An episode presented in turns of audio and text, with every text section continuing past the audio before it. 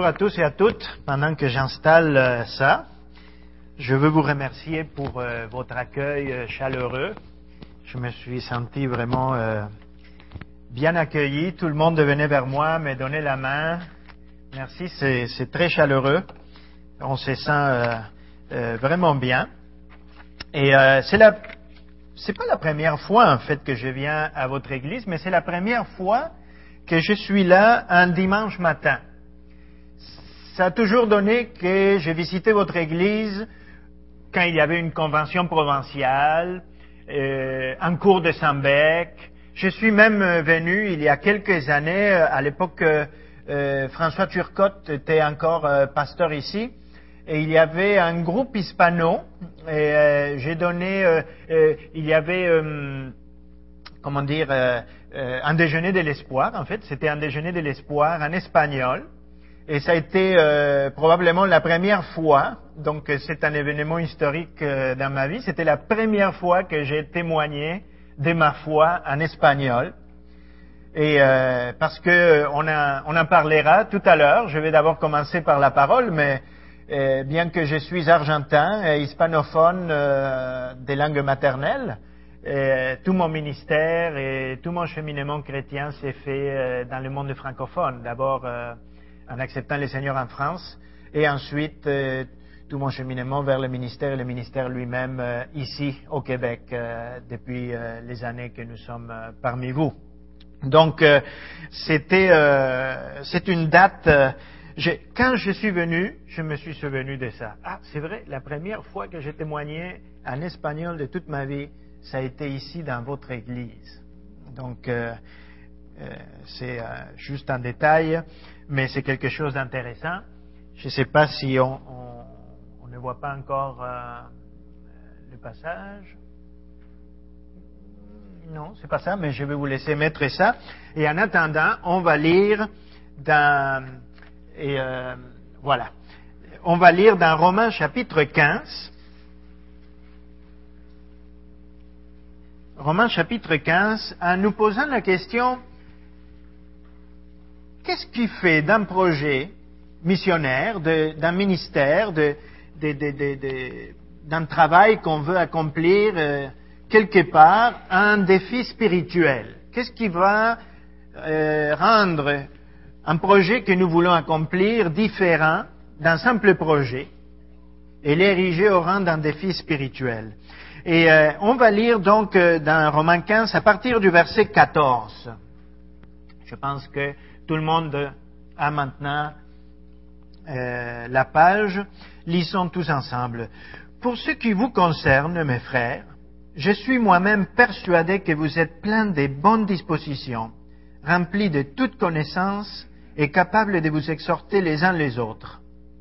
Cependant, à certains égards, je vous ai écrit avec une sorte de hardiesse, comme pour éveiller vos souvenirs à cause de la grâce que Dieu m'a faite d'être ministre de Jésus-Christ parmi les païens, m'acquittant du divin service de l'évangile de Dieu, afin que les païens lui soient une offrande agréable, étant sanctifiés par le Saint-Esprit.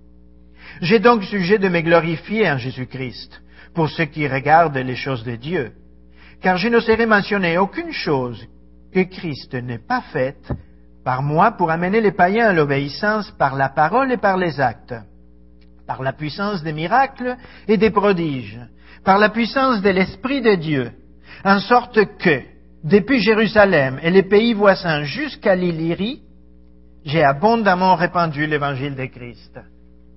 Et je me suis fait l'honneur d'annoncer l'évangile là où Christ n'avait point été nommé, afin de ne pas bâtir sur le fondement d'autrui selon qu'il est écrit, ceux à qui il n'avait point été annoncé verront, et ceux qui n'en avaient point entendu parler comprendront.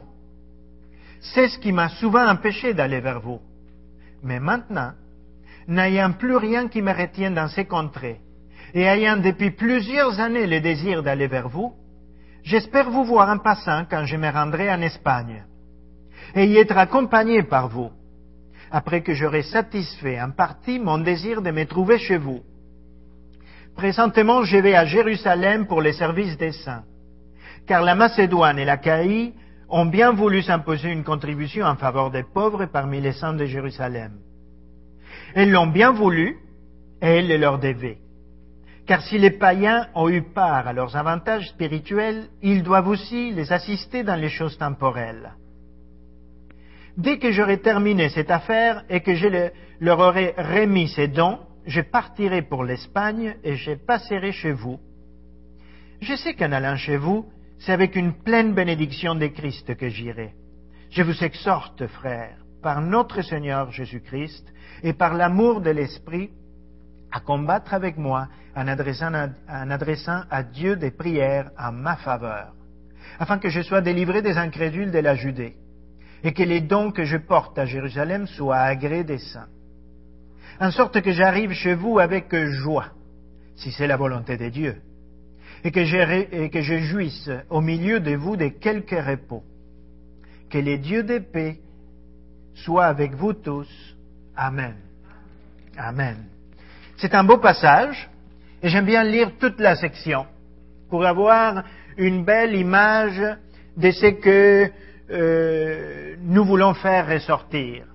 Ce qui m'intéresse lorsque on regarde ces passages-là qui sont à la fin des épîtres, et surtout ceux qui sont à la fin des épîtres, et toutes les épîtres de Paul, c'est qu'il y a beaucoup de détails qui nous sont livrés sur la personne même de Paul, ce qu'il ressent, ce qu'il pense, ce qu'il vit, quels sont ses plans, quelles décisions il prenait, avec qui il travaillait, comment il travaillait. Il y a une grande richesse là. Autant il y a l'aspect théologique dans le début des épîtres, ensuite les exhortations, mais vers la fin, on découvre le ministère de Paul. Et en, voyant le ministère de Paul, on découvre un peu comment il accomplissait la mission au premier siècle et comment nous devons l'accomplir nous aussi. Et ce qui me fait euh, souvent réfléchir euh, par rapport à ces choses-là, c'est qu'il y a un peu comme euh, deux... Ah, ça marche pas, mais c'est pas grave. Et il y a deux ou trois observations que je peux faire par rapport à ces choses-là en passant pour le PowerPoint maintenant, c'est pas essentiel, mais après, pour parler du ministère euh, missionnaire, ça sera essentiel. Tout à l'heure, ça marchait. Et euh, la première, c'est que nous avons la capacité d'accomplir beaucoup, beaucoup, beaucoup de choses. Nous pouvons accomplir des grandes œuvres, nous pouvons avoir des grands projets, et comme êtres humains, nous voyons tout autour de nous qu'on a cette capacité de les accomplir. L'être humain a la, force pour les accomplir. On voit des œuvres d'architecture incroyables, on voit des défis de plus en plus grands et nous les accomplissons. Mais ça m'amène à une deuxième observation, et c'est que dans l'Église, il y a un danger. Parce que puisque nous avons cette capacité d'accomplir des grandes choses, nous pouvons faire justement des grandes choses pour Dieu sans Dieu, ça marche.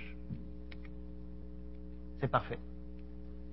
Nous pouvons faire donc des grandes choses pour Dieu. Parfait. Ça marche maintenant. Sans Dieu, on peut bâtir des grands projets, on peut avoir euh, euh, la vision de, bâtir des églises, de changer des immeubles, de faire des immeubles plus gros, d'implanter des églises, on peut faire énormément de choses pour Dieu et oublier Dieu, ou les négliger, ou les mettre de côté. Et nous sommes capables de mener à bout ces projets-là. Et c'est un danger. C'est un danger qu'il faut soulever. Mais il y a aussi, comme c'est bien souvent le cas, là où il y a des, dangers ou des risques, il y a aussi des opportunités. Et la même chose qui est en danger, c'est une opportunité. Parce que ce que Dieu veut, c'est d'accomplir la mission avec nous, même je dirais à travers nous. Et le point c'est non pas de servir Dieu pour tout ce que nous allons faire pour lui, mais pour voir ensemble ce qu'il va faire à travers nous et avec nous pour sa gloire. Et c'est ce que je regarde et c'est ce que j'observe lorsque je vois ce que Paul accomplit et que je le vois dans ces dernières sections-là. Et, euh, et cela m'amène à réfléchir, qu'est-ce qui élève alors un projet du rang d'un simple projet au rang d'un défi spirituel, comme je le vois quand je regarde le ministère de Paul. Et je crois qu'un projet s'élève au rang de défi spirituel lorsque nous construisons sur quatre fondements bibliques que nous voyons ressortir ici et que nous allons y, euh, euh, regarder sans tarder. Le, premier, c'est que l'agenda est soumis à la volonté de Dieu. Quand je regarde ici, évidemment, euh, on n'a pas le temps de faire une prédication complète, mais juste une méditation, juste de faire ressortir le point et ensuite plonger dans le projet pour l'Espagne. Mais quand je regarde ici, par exemple, on voit que l'apôtre Paul est concentré sur une mission très spécifique. Il dit, premièrement, que c'est une grâce dans le verset 15, c'est à cause de la grâce que Dieu m'a faite d'être ministre de Jésus-Christ. C'est le ministère ou c'est le chant du Seigneur. Et le Seigneur lui a fait une grâce. Il sait parfaitement qu'il travaille pour le Seigneur. C'est l'œuvre du Seigneur. Il sait qu'il va vers les païens et quand on regarde et qu'on va à l'autre extrême du passage que j'ai lu et qu'on regarde le verset 32, il dit en sorte que j'arrive chez vous avec joie si c'est la volonté de Dieu. Souvent, nous avons une attitude dans laquelle nous avons un objectif, nous avons une vision, à partir de là, Dieu débarque. C'est nous qui contrôlons les temps, les moments, on, a notre planification. C'est tout à fait nord-américain, c'est tout à fait nous, c'est tout à fait de, tout mettre sur un agenda. C'est correct, pourvu que nous n'oublions pas que c'est Dieu qui contrôle les moments. C'est Dieu le Dieu du timing. Et des choses arrivent quand Dieu le veut, comme Dieu le veut. Et l'apôtre Paul est soumis à la volonté de Dieu. Son agenda est soumis à la volonté de Dieu et ça transparaît partout. Dans le même passage, on a vu donc les deux extrêmes. Il est conscient que le ministère qu'il a est une grâce de Dieu. Il va aller chez les Romains si telle est la volonté de Dieu. Mais il dit, mais maintenant, dans le verset 23, même le verset 22, c'est ce qui m'a souvent empêché d'aller chez vous. Hein? Mais maintenant, n'ayant plus rien qui me retienne dans ces contrées, si c'est si la volonté de Dieu, il pensait y aller. Il y avait toujours quelque chose qui pouvait le retenir, toujours quelque chose qui pouvait changer son plan.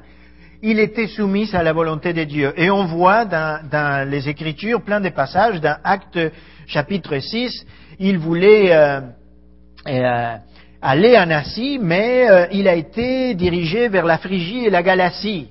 Ensuite, euh, euh, quelques versets plus loin, il était à Missie et ils n'ont pas pu aller en Bithynie. Ils sont allés plutôt à Troas. C'est l'esprit qui les empêchait d'aller dans une direction et ils allaient dans une autre. L'agenda était soumis à la volonté de Dieu et ça c'est très important parce que il faut discerner où est-ce que le Seigneur est en train de travailler, où est-ce que le Seigneur, il y a des changements qui peuvent avoir dans les plans que nous avons. Et je vais aller même beaucoup plus loin que ça pour conclure ce point qui, qui aura été assez euh, exploré pour, euh, pour ce matin. Mais l'apôtre Paul dit qu'il va aller en Espagne en passant par Rome. Est-il allé en Espagne? Je vous pose la question. La plupart des commentateurs s'entendent pour dire que non. Je crois que non. Je crois qu'on peut dire que non, qu'il n'est pas allé. Pourtant, il est un homme de Dieu, il l'était, et euh, nous ne pouvons pas douter même de, de, sa relation euh, intime avec le Seigneur et de la bénédiction sur son ministère. Donc c'est comme dire qu'il y a là une preuve ultime de à quel point le ministère et l'agenda doit être soumis à Dieu. Et, euh, ça ne veut pas dire qu'à chaque fois il y aura des changements radicaux. Mais l'exemple de Paul nous donne euh, quelque chose qui se prête à une profonde réflexion. L'application pour nos projets missionnaires, c'est flexibilité et soumission.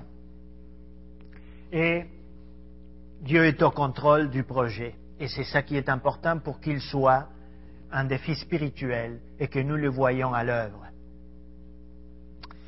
Un autre élément, c'est les serviteurs est soumis au plan de Dieu pour sa vie. C'est un autre élément que nous voyons ici ressortir ou transparaître. Ça transpire dans tout ce que Paul faisait.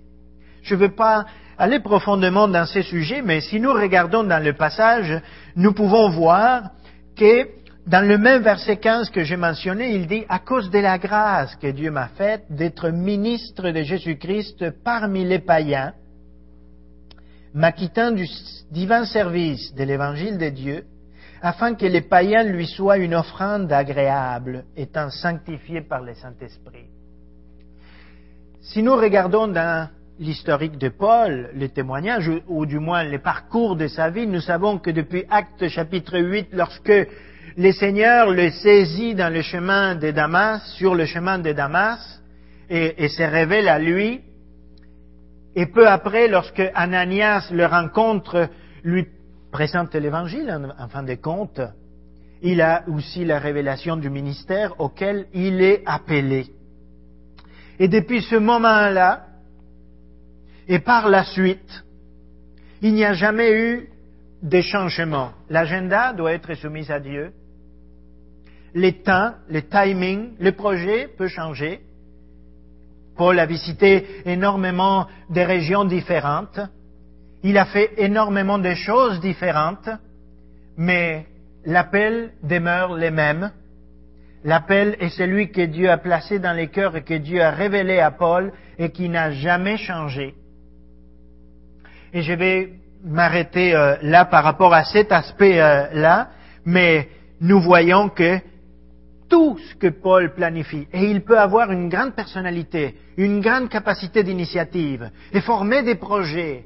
Dieu ne nous efface pas. Dieu n'étend pas notre personne. Dieu n'étend pas notre capacité ou, notre, notre, drive, comme on dit euh, souvent, n'est-ce pas? Mais il est toujours concentré sur cet appel que Dieu a mis dans son cœur et que euh, un jour lui a été révélé, et c'est que son appel était pour les païens.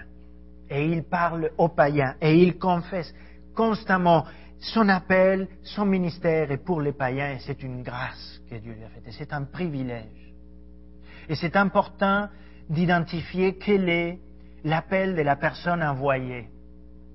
C'est important même pour juger d'un ministère, même le mien, de savoir quel est son appel quel est cet appel qu'on identifie dans la personne?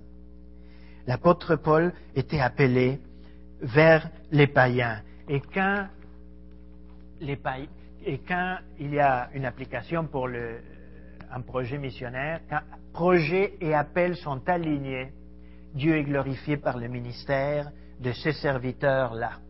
Peu importe ce qui arrivera, peu importe. L'apôtre Paul a vécu même la prison mais Dieu va être glorifié. Ce n'est pas toujours euh, croissance numérique. Euh, Paul a implanté beaucoup d'églises, mais il a eu aussi à vivre la souffrance, la prison, et on aurait pu dire pour lui aussi qu'il était, euh, il, il, tombait en disgrâce, pour ainsi dire, mais non. Son ministère a constamment glorifié le Seigneur. Ensuite, troisième élément, c'est que la proclamation de l'Évangile doit être au centre. C'est quelque chose qui va ériger un projet au rang de défi spirituel. C'est pas facile parce qu'on peut avoir de l'opposition, mais c'est quelque chose de fondamental et encore ça, on le voit ressortir ici. Il va dire que, premièrement, sa préoccupation première dans le verset 16, c'est de présenter les païens comme une offrande agréable. La proclamation était au centre. Son objectif était clair, il était unique, il voulait présenter les païens comme une offrande agréable, et il va, il pas mentionner aucune chose que Christ n'a faite par lui pour amener les païens à l'obéissance par parole, par acte, par les miracles, les prodiges, etc. Et il y a là une expression qui m'intéresse particulièrement, parce qu'il est écrit, j'ai abondamment répandu l'évangile de Christ, abondamment répandu. C'est intéressant ça, parce qu'en espagnol, le mot utilisé, et on pourrait le traduire comme ça aussi, c'est qu'il a inondé tout de l'évangile. Dans, dans les Bibles en espagnol, le mot utilisé, c'est inondé. C'est comme un, un, fléau qui tombe, un déluge, on inonde tout de l'évangile. Et la proclamation est vraiment au centre dans tout ce qu'on fait, dans tout ce qu'on dit, dans tout ce qu'on est. Et la proclamation doit être au centre pour que ce soit euh, euh, vraiment un défi spirituel et qu'on voit les seigneurs à l'œuvre. C'est curieux, mais maintenant, je travaille euh, dans le monde séculier. On ne peut pas visiter les églises chaque dimanche et être le pasteur d'une église en même temps. Et c'est dans le monde communautaire. Et depuis un certain temps, je présente des projets de financement. Et euh, quand je soumets euh, les projets de financement à des bailleurs de fonds, ils vont regarder quelle est la mission de l'organisme pour lequel je travaille dans les lettres patentes. Quelle est ta mission Comme si c'était pour nous l'Église, quelle est ta mission Répandre l'Évangile OK. Dans les budgets que je présente, dans, les projets que je présente, pour que j'ai soit éligible à recevoir des fonds avec mon organisation, il faut que les 90% de toutes les ressources, toutes, hein, de les ressources humaines, le temps investi du personnel, les ressources financières, l'équipement, tout, les 90% doivent être consacrés à la mission première de l'organisme. Sinon, je ne suis pas éligible pour avoir une subvention. Est-ce que nous consacrons les, est-ce que nous passons les tests du monde? C'est intéressant. Est-ce que nous passons avec succès les tests du monde? L'apôtre Paul répandait l'évangile abondamment, abondamment. Il inondait tout de l'évangile est-ce que dans tout ce que nous faisons, dans tout ce que nous entreprenons comme activité, tout ce que nous disons, tout ce que nous faisons en semaine, les 90% de notre énergie d'église est consacrée à la mission première. C'est un bon critère d'évaluation. Et c'est un bon critère d'évaluation aussi par rapport à ce que le missionnaire fait ou fera dans le champ missionnaire. En fait, tout est la mission l'Église ici même aussi. Et finalement, je vais dire euh, comme une conclusion de ça, Dieu est glorifié par l'œuvre du Saint-Esprit, dans la mesure où nous allons voir que c'est, même lorsque nous sommes en situation de faiblesse, que c'est l'œuvre du Saint-Esprit qui va produire un résultat, si nous avons la proclamation au centre. Et finalement, l'Église est au cœur du projet. Et ça aussi, nous le voyons ici. Parce que où que nous regardions dans les Écritures, nous allons voir, par exemple, il va dire ici que j'espère vous voir en passant quand je me rendrai en Espagne et y être accompagné par vous. Et il insiste sur ce fait-là. Et le verbe accompagné par vous veut dire, certaines Bibles en anglais les traduisent par le verbe to bring. C'est y être amené par vous. Et le fait d'accompagner, c'est un peu ce qu'on faisait à l'époque où c'était difficile de voyager, on le faisait souvent à pied, c'était dangereux, alors la personne était accompagnée sur le chemin. C'est comme si, euh, ce que Paul est en train de dire, c'est comme si je dis, je m'en vais en Espagne, être accompagné par vous, c'est que quelques-uns parmi vous viennent en Espagne avec moi et prennent en charge donc mon voyage, m'accompagnent, me protègent, et certains reviennent après, et d'autres restent pour le ministère. Et nous voyons que Paul se faisait accompagner constamment. Il y a plein de passages dans 1 Corinthiens euh, 16, par exemple, il est dit peut-être séjournerai-je après auprès de vous, ou même y passerai-je l'hiver afin que vous m'accompagniez là où je me rendrai. Là, il parle aux Corinthiens. Ou, là, il a, il, a un envoyé, il dit que personne donc ne le méprise, c'est Timothée, accompagnez-les en paix afin qu'ils viennent avec moi. Donc, c'est un peu osé, c'est comme si je venais chez vous et je disais, euh, je m'en vais en Espagne et je suis en train de vous solliciter directement et j'ai dit, accompagnez-moi, venez avec moi, envoyez-moi un tel, euh, et que l'autre vienne. Euh, et, et ce n'était pas une époque facile, c'était des petites églises, c'était le premier siècle. La plupart des gens dans ces églises-là étaient des esclaves, seulement une toute petite partie étaient des gens qui avaient euh, des moyens. Et Paul envoyait, appelait, et c'était une mobilisation. Ceux qui avaient euh, des emplois, c'était souvent des artisans, ou c'était souvent des gens avec euh, des, emplois indépendants. Imaginez que vous êtes un entrepreneur euh, local, il y en a peut-être ici dans la salle, et comme Paul lui-même, qui était faiseur des tentes, des choses comme ça, imaginons. Mais accompagner quelqu'un en Espagne voulait dire que pendant quelques mois, pour y aller à pied, tu fermais boutique et tu l'accompagnais à pied pour ensuite revenir. C'est, pas évident, ça. Mais il y a tout cela derrière ces passages-là, et parfois on les lit et on ne réalise pas, mais ça veut dire, toute proportion gardée, premier siècle, 21e siècle, etc., ça veut dire, néanmoins, et c'est une conclusion ferme que nous pouvons retirer, que l'Église est vraiment au cœur de tout projet missionnaire et comme l'Église, dans l'esprit de Paul, c'est la mission, il, ne se pose même pas la question. L'Église est mobilisée et il la mobilise en permanence. Et c'est quelque chose d'intéressant. Et l'application, c'est que nous participons ensemble à l'œuvre de Dieu. La, chose la plus intéressante que je peux apporter, c'est que quand il y a des projets missionnaires, que ce soit les miens, que ce soit un autre, de notre association ou d'une autre, le plus important, c'est qu'on a une opportunité de participer ensemble à l'œuvre de Dieu. Que ce soit la mission ici même, dans notre Samarie et notre Judée avec les implantations, ou à l'outre-mer,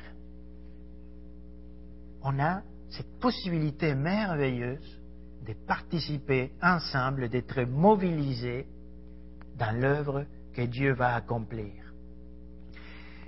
Et j'aimerais maintenant donc, avec ces critères-là à l'esprit, vous parler de mon projet missionnaire et vous parler un petit peu de qui nous sommes. Je viens pour vous parler de l'Espagne.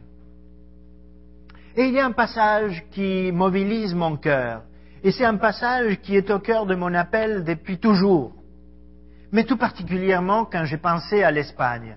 Et c'est curieux que le passage parle de l'Espagne aussi. Mais ce n'est pas pour ça que je l'ai choisi. Ça pourrait être un autre pays.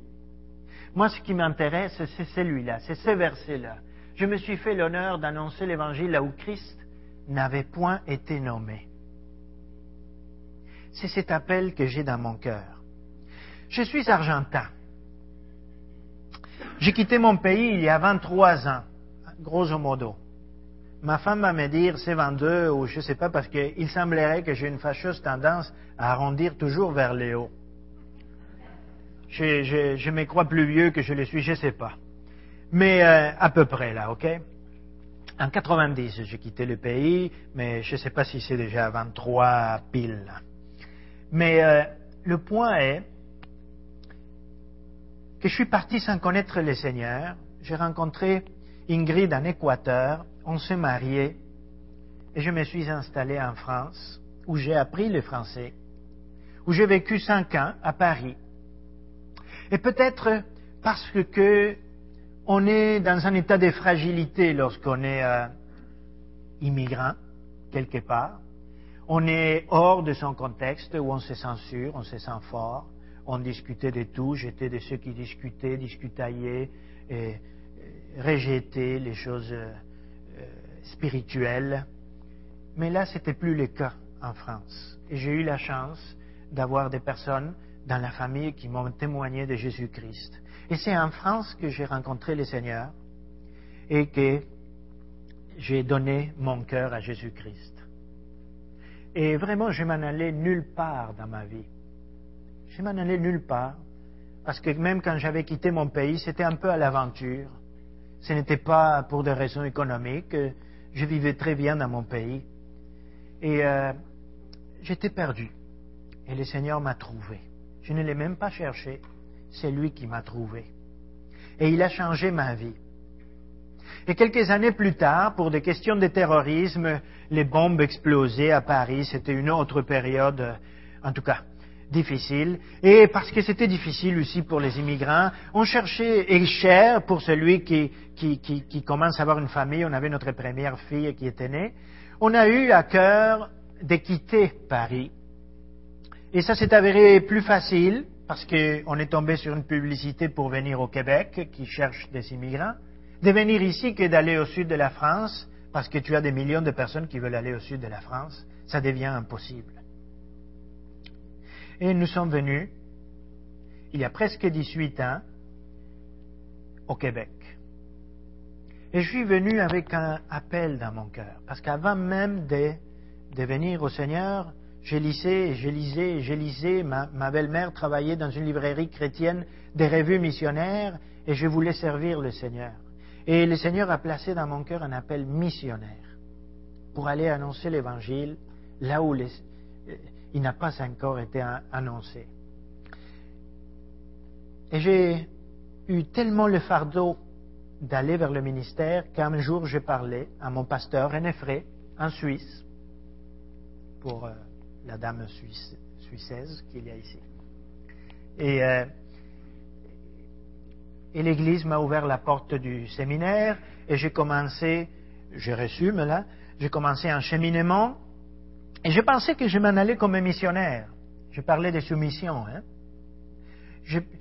Quand je me suis inscrit à Saint-Bec, je me rappelle, ah non, je m'en vais comme un missionnaire. Mais le Seigneur a voulu autrement. Parce que j'avais ma mère vieillissante en Argentine et un jour, en lisant la parole de Dieu, j'ai lu une parole qui a touché mon cœur, qui disait que celui qui ne prend pas soin des siens est pire qu'un infidèle.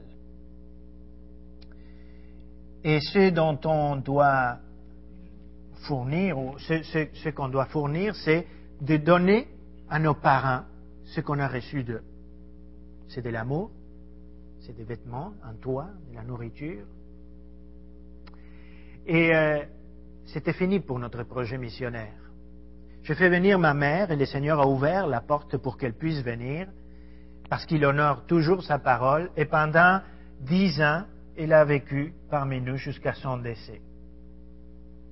Moment euh, où la réflexion sur la mission s'était réouverte. En attendant, pendant, euh, c'est une bonne quinzaine d'années que j'ai travaillé à l'église de Rosemont, où j'ai cheminé, je suis devenu pasteur en formation, pasteur et finalement implanteur, et je me suis engagé dans un projet d'implantation qui est un tout et pour tout, cinq ans avant, cinq ans après, ça m'a pris dix ans, justement, où j'ai servi les seigneurs et nous avons eu la, joie de participer à une implantation à Côte-des-Neiges, à, Montréal, dans un quartier très multiethnique. Et c'était la mission. Les seigneurs à honorer parce qu'il n'y avait aucune présence chrétienne dans ces quartiers où il y a 80 000 personnes. Aucune, aucune une toute petite église de 80 personnes, donc j'ai dit aucune, euh, c'est presque de façon absolue. Et le Seigneur a béni ce ministère-là, et par sa grâce, il y a une église à Côte-des-Neiges. Mais notre appel missionnaire euh, est, euh, est encore là, et après le décès de ma mère, on a eu cet appel pour aller en Espagne. Pourquoi l'Espagne? Je vais vous dire pourquoi. Il y a 50 ans, des pionniers sont arrivés au Québec. Et moi, j'ai grandi dans une église fondée par un de ces pionniers suisses, M. Fré Père, et j'ai tété comme un enfant au lait l'histoire de ces pionniers qui ont aimé le Québec pour venir annoncer l'Évangile ici. autant ceux qui venaient de l'Europe que ceux qui venaient de l'Ontario. Car dans notre Église, il y avait aussi un des fils de la famille Héron, et j'ai eu la chance de côtoyer M. Lorne Héron pendant de longues années également. Et ce témoignage-là a toujours touché mon cœur, parce que si des gens n'avaient pas aimé le Québec et consacré leur vie à venir pour annoncer l'Évangile, même si c'était difficile le Québec, aujourd'hui on ne serait pas réunis ici. Alors j'avais des opportunités, je pouvais aller au Chili où j'ai un ami intime, Antonio Vascugnan, je pouvais aller ailleurs. Mais quand on m'a présenté les projets de l'Espagne, j'ai su que le Seigneur m'appelait là. Parce qu'il n'y a pas de chrétiens en Espagne. Il n'y a rien. L'Espagne comme le Québec il y a 50 ans et quelqu'un doit aimer l'Espagne. Quelqu'un doit y aller. Et je suis prêt à y aller. Et c'est là qu'on va. Là où vous voyez la galette rouge collée au Portugal, c'est une région qui s'appelle l'Extremadura. Et l'Extremadura, ça veut dire l'extrêmement dur. Et cette région porte bien son nom parce que d'un point de vue spirituel, toute l'Espagne est dure, mais cette région est particulièrement euh, dure, comme toute région un peu isolée. Et nous allons la région est divisée nord et sud, évidemment. Et si vous voyez ici, il y a comme une axe routière qui passe. il y a une ville qui s'appelle Badajoz et une ville qui s'appelle Mérida. En allant vers l'est, il y a Madrid qui se trouverait ici, là. Cet axe-là est une axe importante qui va vers le Portugal, et il y a quelques missionnaires qui travaillent là. Il y a dans cette région, où il y a environ 1 300 000 habitants, à Badajoz, une ville de 130 000 habitants, une église de 80 personnes. 80 personnes, un missionnaire euh, baptiste euh, anglophone, euh, anglais en fait. Et ce sera notre église mère. C'est la plus grande église de la région pour une ville de 130 000 habitants, une église de 80 personnes. Il y a une deuxième église dans cette ville, plus petite, une église des Brésiliens, donc en portugais. Mérida, deuxième ville de la région, il y a une, église là de 60-70 personnes qui a un comptoir alimentaire, un ministère très intéressant, et elle est la seule qui a un pasteur euh, local. Ce n'est pas un missionnaire qui qui est pasteur là.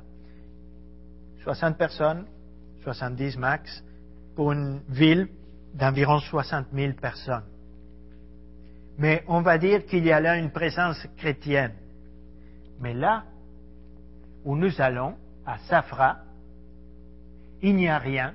Il y a une toute petite église qui aujourd'hui c'est 15 personnes sans pasteur depuis longtemps, depuis qu'un euh, euh, un missionnaire s'est retiré. Et à Jerez de los Caballeros, il n'y a rien, et tout autour, il n'y a rien, et 150 kilomètres vers le sud, jusqu'à Séville, la troisième ville du pays, il n'y a rien. C'est là où Fellowship va s'installer. Et nous allons travailler en partenariat avec ces deux églises-là de Badajoz et Mérida, même si elles sont toutes petites mais c'est une région qui se trouve comme le Québec il y a 50 ans, où il y a tout à faire. L'Espagne, tout entière, a 0,5%, c'est un peu comme le Québec, des chrétiens, mais la plupart, c'est des étrangers, des latinos, se trouvent à Barcelone et à Madrid. Il n'y a pas beaucoup d'Espagnols qui sont chrétiens. Le peuple espagnol n'est pas encore touché. Ils voient ça comme de façon méprisante c'est une affaire d'Américains et des latino-américains, des églises évangéliques. Et là où nous allons, il n'y a rien. Alors, c'est un véritable désert spirituel, parce qu'il y a vraiment un territoire à conquérir. C'est aussi une opportunité. Il y a en Espagne, attachez vos tucs, il y a 35% de chômage dans la région où je vais m'installer. On parle d'une grande crise en Amérique du Nord, il y a eu 8% aux États-Unis au pire moment de la crise, ok? Imaginez-vous 35%, mais je vais vous dire quelque chose, et ça c'est aussi une des raisons qui m'amène là-bas. Moi je suis argentin et on a vécu crise par-dessus crise par-dessus crise. Et notre pays qui était riche à une époque a reculé et reculé. Quand je suis parti, il n'y avait pas d'église évangélique. J'avais jamais croisé une église évangélique dans mon pays. Mais après des années, des décennies de crises économiques par-dessus crise, aujourd'hui il y a des églises évangéliques partout et il y a un réveil en Argentine.